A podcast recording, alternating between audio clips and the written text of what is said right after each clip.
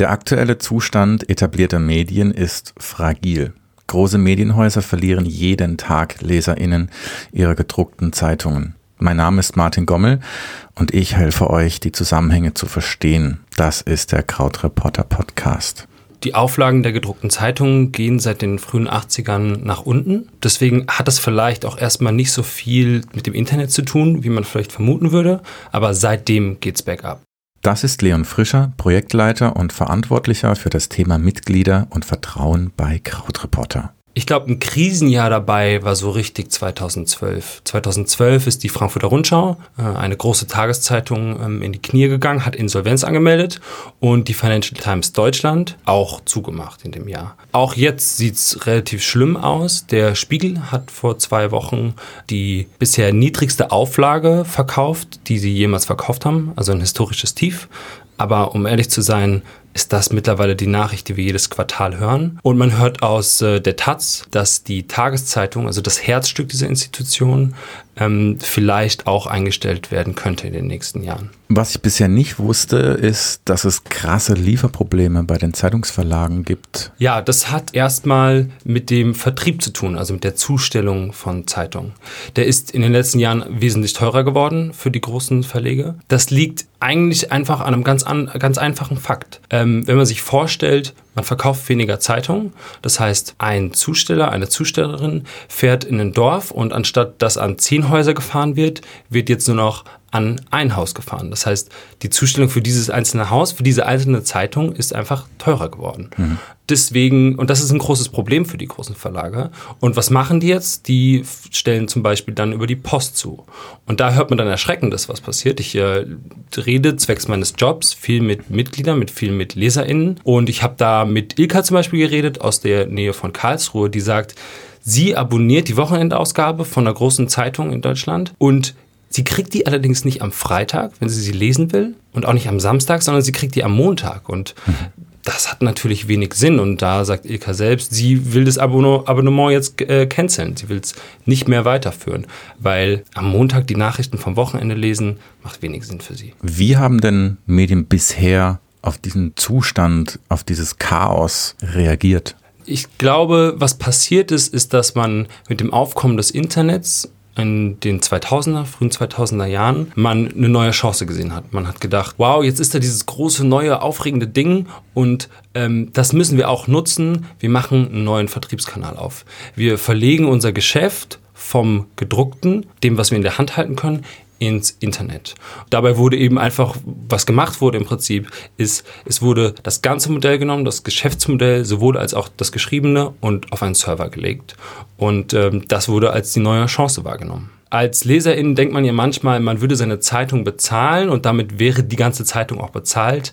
Aber wirklich, wer dafür bezahlt, das sind die WerbekundInnen der großen Zeitung. Das heißt, im Prinzip ist das Geschäftsmodell von gedruckten Zeitungen eher gewesen, dass man die Augen von LeserInnen verkauft. Man verkauft die Aufmerksamkeit, den Blick auf die Werbung neben dem Artikel an große Werbe Werbekundinnen. Und das macht man auch im Internet und das funktioniert nur so mittel, ne? Auch da hat man jetzt Aufmerksamkeit durch Klicks auf Artikel, neben denen Werbung steht, ähm, verkauft an große Werbekundinnen. Das hat erstmal funktioniert eine Weile, stellte sich allerdings mit der Beschleunigung des Internets, würde ich jetzt mal sagen, mit dem Aufkommen von Google, von Facebook, von sozialen Medien, von Plattformen, stellte sich heraus, das funktioniert nicht mehr so gut. Weil im Internet alles umsonst ist, ist auch die Konkurrenz sehr groß. Die ist hm. enorm im Internet. Und die ist nicht nur groß zwischen den Zeitungen, sondern Zeitungen und ähm, News-Outlets, Redaktionen konkurrieren gleichzeitig auch eben mit Google.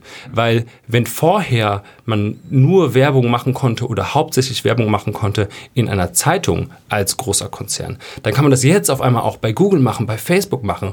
Und es ist noch viel besser, denn was die machen können, ist, sie können gezielt werben. Das heißt, mhm. auf einmal konkurrieren all diese News-Websites mit Google, mit Facebook, mit diesen großen Plattformen und die können eben Werbung noch, noch, noch besser. Das heißt, was passiert ist, ist, Werbung hat sich verlagert und das macht es eben enorm schwer für diese Websites. Das heißt, die Margen, die Werbungseinnahmen sind kleiner geworden. Und das bringt mit sich ein Problem, nämlich das Wort Fake News. das Misstrauen hat natürlich grundsätzlich mit diesem Geschäftsmodell auch zu tun. Ne? Ich glaube, wenn wir eine Zeitung aufschlagen und wir sehen einen Artikel und der beschäftigt sich mit einer Sache, der beschäftigt sich mit Autos zum Beispiel und daneben ist die Werbung für Automarken, dann macht uns das misstrauisch, weil dann denken wir uns, hm, ist das unabhängige Berichterstattung? Das ist das eine, glaube ich, auf der einen Seite. Auf der anderen Seite spielt, glaube ich, in dieses Aufkommen von Fake News, äh, da spielt die Distanz mit herein. Distanz zwischen Redaktion, zwischen AutorInnen und LeserInnen. Wenn ich mir anhöre, was LeserInnen, mit denen ich gesprochen habe, über die Redaktion sagen, über die Zeitung sagen, die sie lesen, dann kennen die die nicht besonders gut. Ich glaube, das Fehlen von dem direkten Kontakt, von dem Kennen von dieser Beziehung, das spielt er ganz stark mit hinein.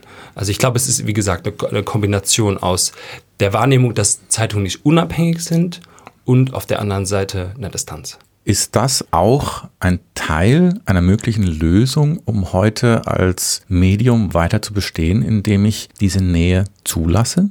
Ich glaube, dass ein grundlegender Fehler, der gemacht wurde oder etwas, was nie getan wurde, ist, sich die Frage zu stellen von Medien, was können wir eigentlich bieten? Was macht uns aus? Und auch, was macht uns anders als andere Informationsquellen da draußen. Die Frage, die andere Frage, die da dranhängt, ist, was wollen LeserInnen eben wirklich? Und dann ist eben eine Antwort darauf, glaube ich, diese Nähe, dieses Vertrauen. Denn wenn ich daran denke, was LeserInnen zu mir gesagt haben, was äh, die Mitglieder von Krautreporter auch zu mir gesagt haben, äh, was sie schätzen an Medien, dann ist es nie nur die reine Information. Da ist immer was anderes dabei. Ich habe von LeserInnen gehört, die gesagt haben, hey, ich lese super gerne Zeitung und ich lese diese Zeitung oder diese Zeitung, weil sie mir das Gefühl gibt, besser informiert zu sein, dass ich wenn ich diese Zeitung gelesen habe, danach auf die Arbeit gehen kann, mit meinen Kollegen reden kann und mit denen ein Gespräch führen kann über Politik oder gesellschaftliche Themen, die gerade brennen, dass ich besser informiert bin als die anderen. Das heißt, es gibt mir ein Gefühl von besser informiert sein, einfach mhm. schlichtweg. Und auf der anderen Seite kann es natürlich auch die Nähe sein zu Redaktionen. Ich glaube, hier passiert dann was wirklich Geniales, weil wenn man sich einer Redaktion nah fühlt, wenn man eine Beziehung aufbaut, dann ist entsteht auf einmal was ganz anderes als so eine kalte Transaktion von Information gegen Geld. Dann entsteht das Gefühl, Teil einer Gemeinschaft vielleicht zu sein und gesehen zu werden. Und das ist so, so, so viel stärker, glaube ich, als eine kalte Transaktion. Wir haben den Einbruch der analogen Medien. Die Zeitungen brechen ein. Es gibt Lieferengpässe. Es gibt ein hohes Misstrauen den etablierten Medien gegenüber, weil man nicht weiß, ist es überhaupt noch neutral. Und es gibt ein Bedürfnis nach Nähe, nach Identifikation. Was ist denn auf all diese Probleme deiner Meinung nach die Lösung? Meine Antwort darauf ist eine Art von Mitgliedschaftsmodell. Ich glaube, was der Fehler, der gemacht wurde vorher, ist, dass gesagt wurde, na ja, wir haben jetzt Probleme mit den Werbeeinnahmen. Was machen wir denn? Hm, wir machen einfach was, was wir auch schon vorher gemacht haben, ist, wir machen wieder Abonnements auf und verkaufen Informationen wieder. Das bietet eben all das nicht irgendwie auf eine Art und Weise. Ne? Wir zahlen wieder Geld für Informationen. Und die Lösung, die jetzt, oder etwas, das viel besser ist als das. Und wenn man mutig ist, dann finde ich, sollte man danach streben nach etwas Besseren, ist das Mitgliedschaftsmodell. Das heißt, dass Redaktionen jetzt nicht nur einfach nur Konzerne sind, sondern zu einer Art Verein werden. Damit meine ich ähm, klassische Vereine, eigentlich wie mein Fußballverein zu Hause, der TV Bergen. Äh, da bin ich irgendwie immer zum Training gegangen und habe aber viel mehr bekommen als nur dieses Training. Ne? Ich war Mitglied in einem Verein, das heißt, ich bin ähm, auf Vereinsfahrten mitgefahren. Ich hatte einen Trainer, der mir Vorbild sein konnte. Hatte auf einmal Freunde, habe Freunde gewonnen über diese Aktivität. Das heißt, ich habe super, super, super viel bekommen, was sich zusammenfassen lässt, vielleicht unter dem Schirm Gemeinschaft. Das ist einfach ein tolles Gefühl. Trotzdem muss man bezahlen und es bedeutet auch, dass es immer Menschen geben wird, die sich das nicht leisten können. Entsteht da sowas wie eine Bildungselite? Ich habe da einen sehr, sehr optimistischen Blick drauf, weil ich merke, wenn ich mit Menschen rede, mit, wenn ich mit unseren Mitgliedern rede, hier bei Krautreporter, dann ist es ein sehr diverses Publikum. Das heißt, wir haben super viele Studierende dabei und wir haben Leute, die jetzt nicht auf eigenen Beinen stehen und ihr eigenes Geld verdienen, sondern Unterstützung von außen kriegen, woher das auch immer sein mag.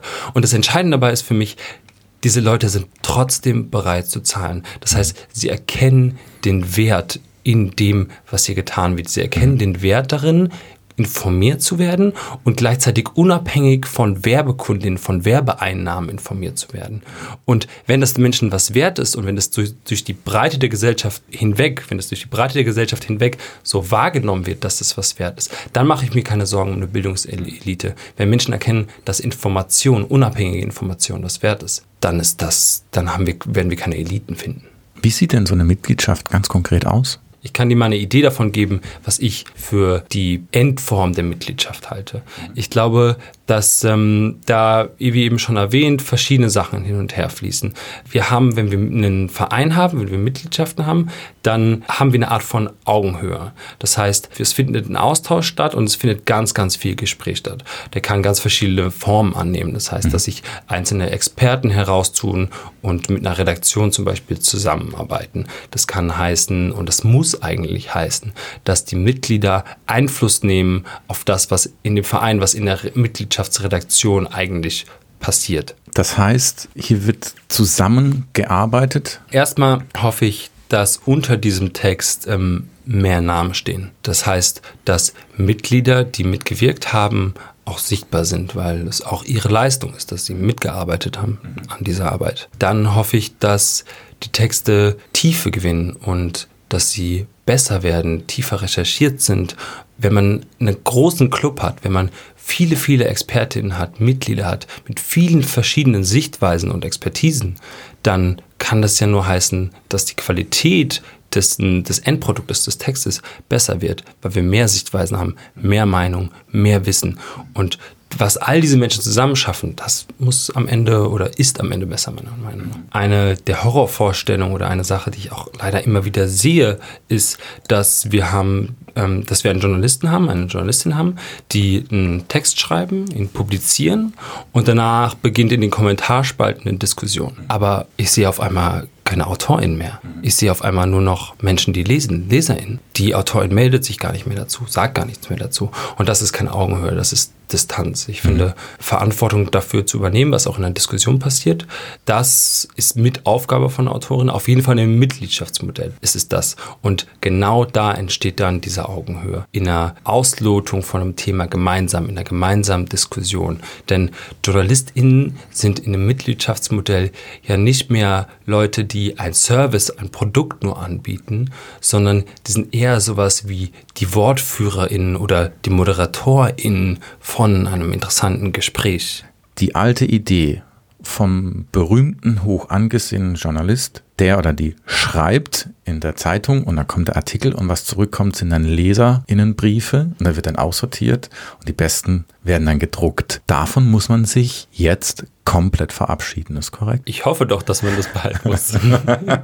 Was bedeutet es denn für die Medien selber? Ich glaube, erstens ist das eine Öffnung. Es erfordert eine Öffnung. Jetzt muss was passieren, wenn wir auf einmal unseren Mitgliedern auf Augenhöhe begegnen, dann müssen wir auf einmal transparent sein, was wir vorhaben und was wir tun. Das ist unglaublich wichtig und das ist auch keine leichte Übung, das will ich gar nicht behaupten, aber dabei lässt sich auch viel gewinnen. Dabei passiert was ganz Entscheidendes dann. Wenn ich etwas vorhabe, wenn ich ein neues Projekt vorhabe, ich will eine neue, eine neue Publikation starten, eine neue Serie, eine neue, äh, etwas Neues starten, einen neuen Podcast, was auch immer es sein mag, dann weiß ich ja vielleicht vorher nicht unbedingt, wie es laufen wird, ob es gut laufen wird, ob es nicht so gut laufen wird. Und da kann man dann Marketing machen, Marketingumfragen. Aber in einem Mitgliedschaftsmodell, in dem ich transparent sein muss, wissen meine Mitglieder Bescheid, bevor etwas kommt und können mir sofort sagen, ob, da, ob das gut ist, ob sie das gut finden oder nicht so gut finden.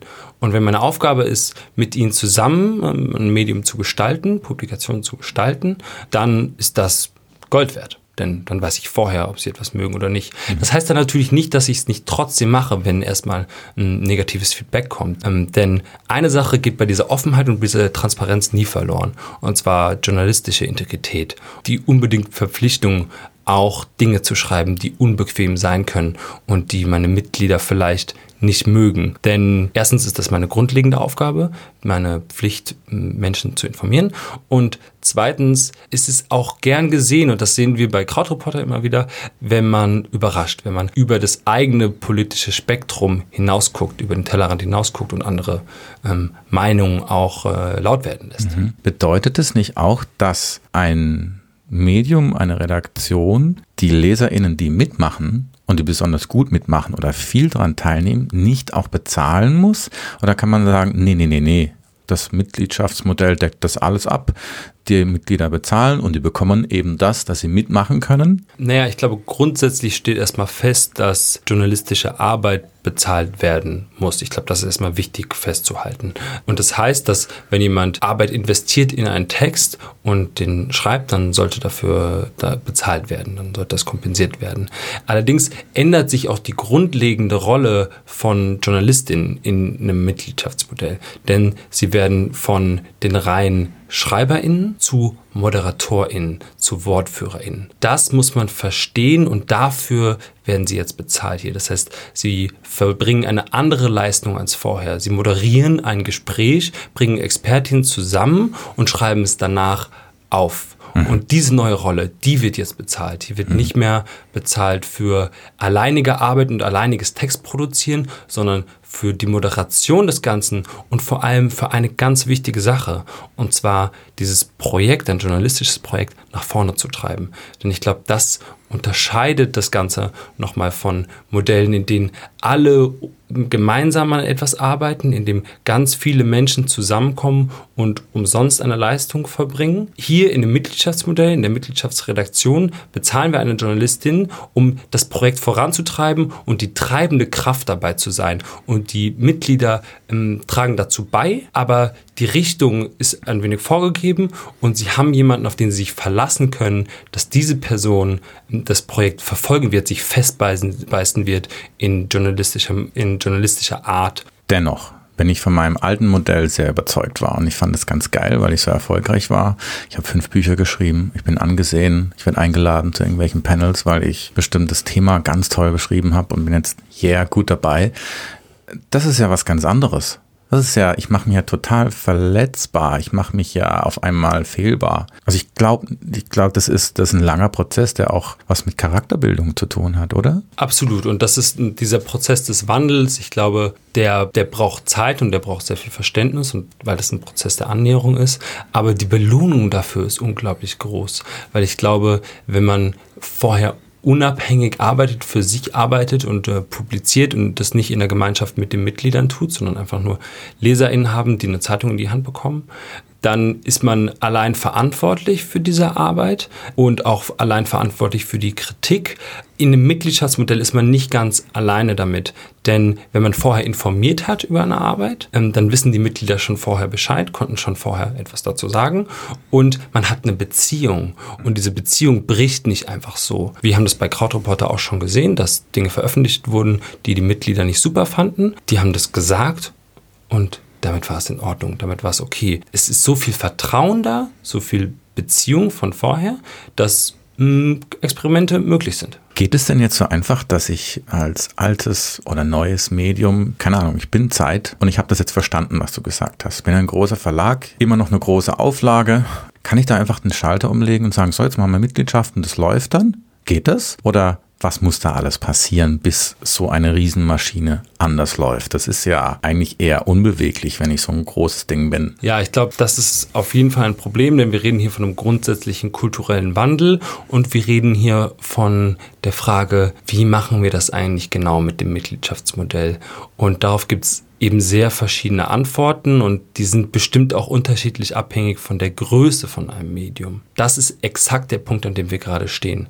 Denn wenn man sich verschiedene Mitgliedschaftsmodelle da draußen anguckt, verschiedene Redaktionen, die Mitglieder haben, dann machen die das sehr unterschiedlich. Mhm. Und das ist die Phase, in der diese Entwicklung gerade steckt. Dass herausbekommen und das ausprobieren, was, eigen, was Mitglieder eigentlich wollen und was gut funktioniert, welcher, auf welcher Ebene Austausch funktionieren kann zwischen Redaktionen, Journalistinnen und Mitgliedern. Das ist etwas, das die Zukunft erst zeigen wird, ähm, wer es richtig macht und wie es richtig gemacht wird.